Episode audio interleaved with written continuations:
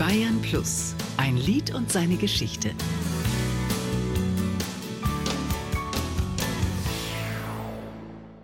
Wir kümmern uns jetzt um einen Mann mit seiner Gitarre, denn wir finden, er ist es wert, dass wir ihn mal ganz besonders herausstellen.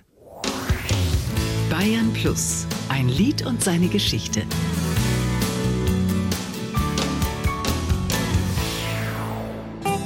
Ricky King mit seinem Instrumentalerfolg Werde.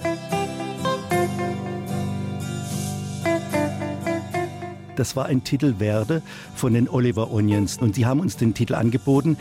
Den hatten sie selber veröffentlicht mit Synthesizer und es war ein Flop. Und ich habe dann überlegt, wie könnte ich diese Melodie interessant gestalten? Was könnte ich jetzt Besonderes machen, gerade mit der Gitarre? Und dann habe ich ja diesen Echo-Effekt gehabt.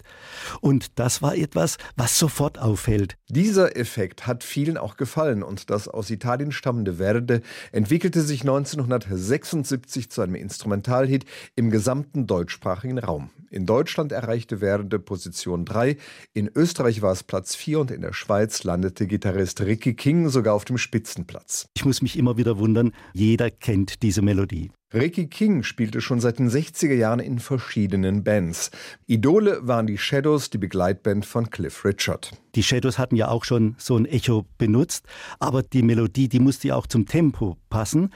Dab, dab, dab, dab. Das habe ich dann schon selbst mir einfallen lassen und auch entsprechend dann speziell für diese Melodie gestaltet. Ricky ist nicht immer der King gewesen. Eigentlich heißt er Hans Lingenfelder. Als er sich aber in den 70er Jahren verstärkt dem Gitarrensound der 60er widmete, musste ein gescheiter Name her. Da haben wir Namen gesucht, der auch in die Zeit passt, zum Beispiel Elvis Presley King oder Ricky Nelson oder solche Namen. Und dann haben wir so eine ganze Liste gemacht und haben dann daraus Ricky King gemacht. Und plötzlich war ich geboren als Ricky King, als das ein Erfolg wurde. Trotz des großen Soloerfolgs blieb Ricky King aber seiner Band noch lange treu. 1980 war ich in der Band von den Hitkids und wir haben den Costa Cordales begleitet. Das heißt, äh, normalerweise, wenn jemand so einen Erfolg hat, müsste er sofort raus Solo machen und so weiter.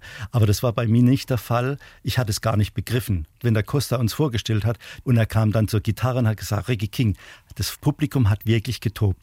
Da habe ich erst so nach und nach gemerkt, dass es wirklich was bedeutet. Nur ich war einfach so eingestellt, die Band war meine Grundlage und erst als ich die Band 1980 aufgelöst hat, habe ich als Ricky King Solo weitergemacht. Da hatte sich schon längst herausgestellt, dass Ricky King mehr als nur einen Hit landen kann.